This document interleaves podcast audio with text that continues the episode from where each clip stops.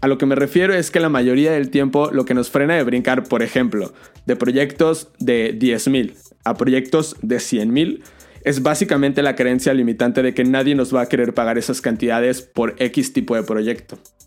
Que no se puede, que nadie lo paga, que es imposible, etc. Aún con todo este discurso, hay diseñadores que cobran muchísimo más que eso.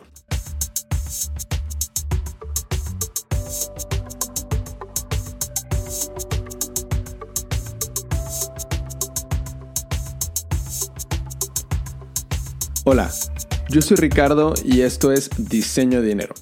Este es el primer minisodio de la serie. Todos los martes tendremos episodio nuevo, un martes entrevista y otro martes minisodio, que será básicamente yo hablando de algún tema que me parezca relevante para los negocios en el diseño. Eh, me voy a disculpar de antemano porque yo no estoy entrenado para hablar eh, como un narrador ni nada por el estilo, entonces la verdad es que yo creo que esto va a salir un poco raro. Estoy aprendiendo a hablar, estoy aprendiendo a abrir mi boca para que las palabras se entiendan y tal. Y pues nada, ahorita quiero hablarles de las creencias limitantes, algunos consejos para cambiarlas y cómo esto afecta a la manera en la que le ponemos precio a nuestros proyectos de diseño. Una de las primeras preguntas que me surgen al comenzar a, platicar del dinero en las áreas creativas es la eterna pregunta de cuánto cobrar por tu trabajo. Y aunque hay muchos acercamientos, metodologías y fórmulas, al final siempre que hablo del tema recaigo en un molestísimo, pues depende. Ya sé que me vas a decir que eso dicen todos, pero te voy a explicar por qué. Depende del valor que tú le das a tu trabajo. Y esto depende a su vez de varias cosas más relacionadas con tu autoestima y con tu sistema de creencias que del valor real del mercado en el que te encuentras. Entonces, hoy quiero hablar un poco de las cosas que me han funcionado para poder cambiar mis creencias limitantes en cuanto a mi trabajo como diseñador. Para empezar, creer que la realidad es una sola y es absoluta para todos es algo que tenemos que cambiar. La realidad se basa en interpretación. Lo que tú interpretas que es real se vuelve tu realidad. La cara de mi mejor amigo puede ser la de tu peor enemigo, entre comillas, ¿no? Algo súper extraño pasa con tu cerebro y es que mientras más estás convencido de que algo se puede lograr, te es más fácil lograrlo. Y mientras más convencido estás de que no se puede lograr, es más difícil lograrlo. Aunque las condiciones sean exactamente las mismas para ambos casos. Te voy a poner un ejemplo que la primera vez que escuché me voló la cabeza. En el atletismo hay algo que se llama el 4 Minute Mile, que consiste en correr una milla en menos de 4 minutos.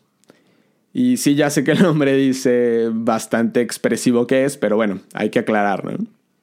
Eh, este 4 Minute Mile, hasta 1954 se creía que lograrlo era imposible para un humano. O sea, no difícil, imposible. Obviamente, y como es de esperarse, eh, un atleta lo rompió en 1954. Se llamaba Roger Bannister. Esto no es tan extraordinario. Hay muchas cosas que pensábamos que no se podían y luego descubrimos que sí y así pasa, ¿no? Lo que está muy cabrón y que me vuelve la cabeza es que solo 46 días después, otro atleta ya había roto el récord del buen Roger. O sea, un chingo de atletas lo habían intentado antes y en cuanto es oficialmente aceptado que alguien lo logró, un montón más lo hacen. Y un montón no me refiero a dos o tres personas. 1400 personas hasta el momento de grabar esto aproximadamente han roto el 4 Minute Mile.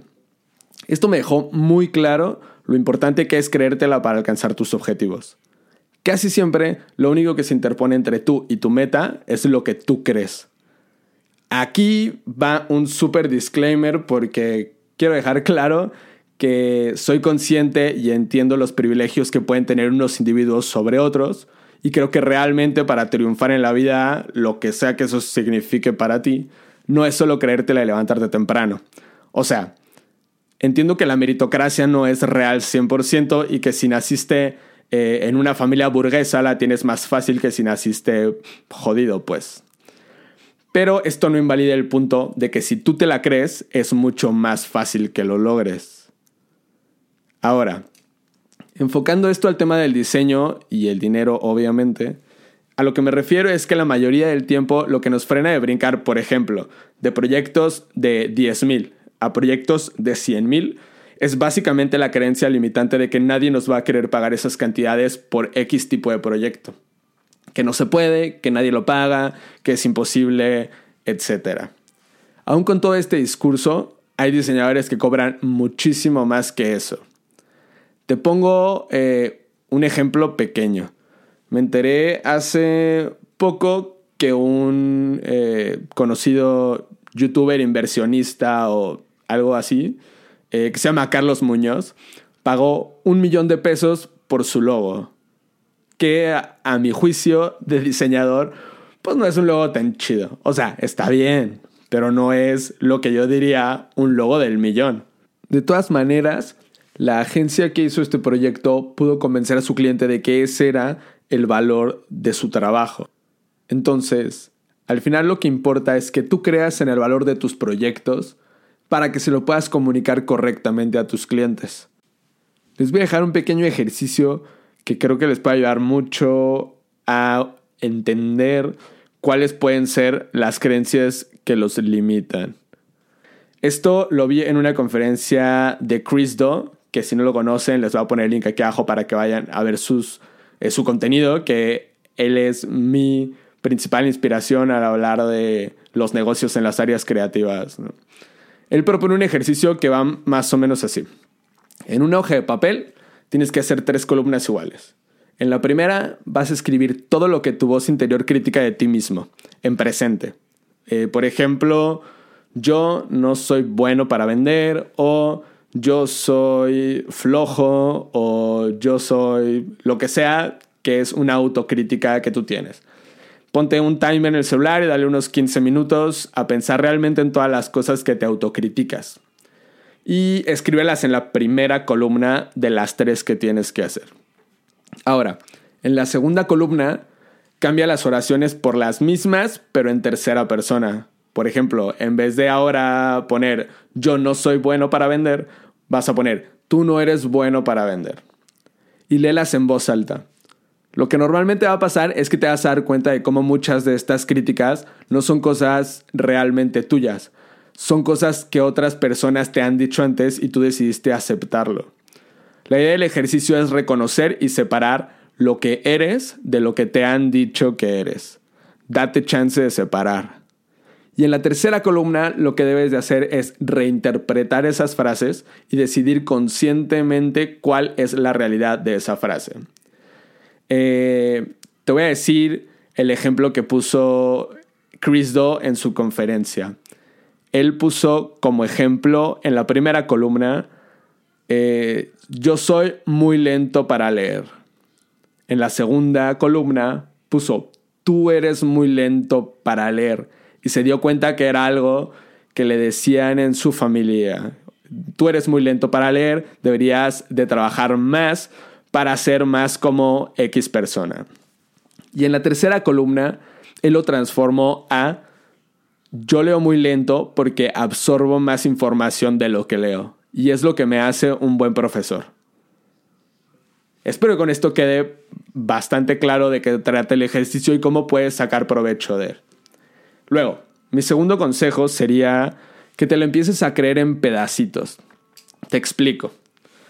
Si ahora mismo eres un diseñador gráfico independiente que vende logos en 500 pesos, el próximo proyecto que cotices, súbele a mil pesos. Y el siguiente, súbelo a mil quinientos. Y el siguiente, súbelo a dos mil. Digo, estás empezando a subir estos precios y probablemente las primeras veces los clientes que tienes no te van a aceptar. Pero tienes que seguir intentándolo hasta que tengas la confianza suficiente para que el cliente te crea que eso vale tu trabajo. Y eso que me estoy yendo a proyectos muy chiquitos. Pero bueno, lo tienes que intentar. Después de este brinco tienes que empezar a ponerte brincos más grandes. Obviamente, con cada proyecto que terminas, eres un poco mejor que en el proyecto anterior. Entonces no es algo deshonesto que estés incrementando tus precios a cada rato. O sea, me han dicho que se sienten mal de hacerlo antes y pues no tiene caso porque la realidad es que cada proyecto que haces aprendes y eres mejor. Y mi tercer y último consejo es haz lo que necesites para cambiar tu realidad. Tú vas a decir, Ricardo, pero ¿cómo voy a cobrar 100 mil pesos por un logo si no soy lo suficientemente bueno? Pues haz lo que sea necesario para convertirte en el tipo de diseñador que vende logos de 100 mil pesos. ¿Qué es lo que te falta? ¿Qué hacen otros diseñadores que están en ese nivel que tú no haces?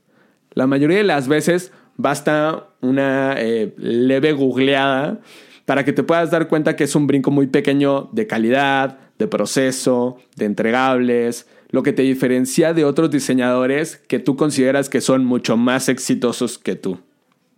Si aún así sientes que te falta, pues edúcate, cómprate todos los cursos que pueda, págale a otros diseñadores para que te enseñen lo que saben, ve a clases, haz una maestría, lo que tú consideres necesario para sentirte.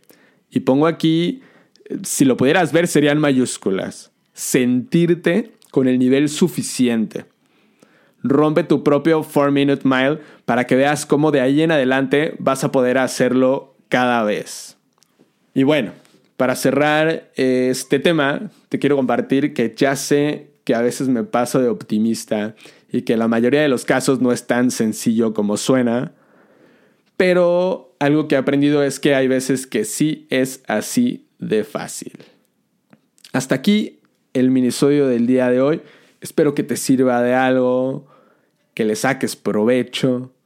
Y si tienes cualquier duda, escríbeme en Instagram, diseño de dinero, métete a la página diseñodinero.com, suscríbete al podcast aquí en Spotify, en Apple Podcast, en YouTube. Y nada, ojalá puedas vender mejores proyectos el día de mañana. Gracias por escucharme.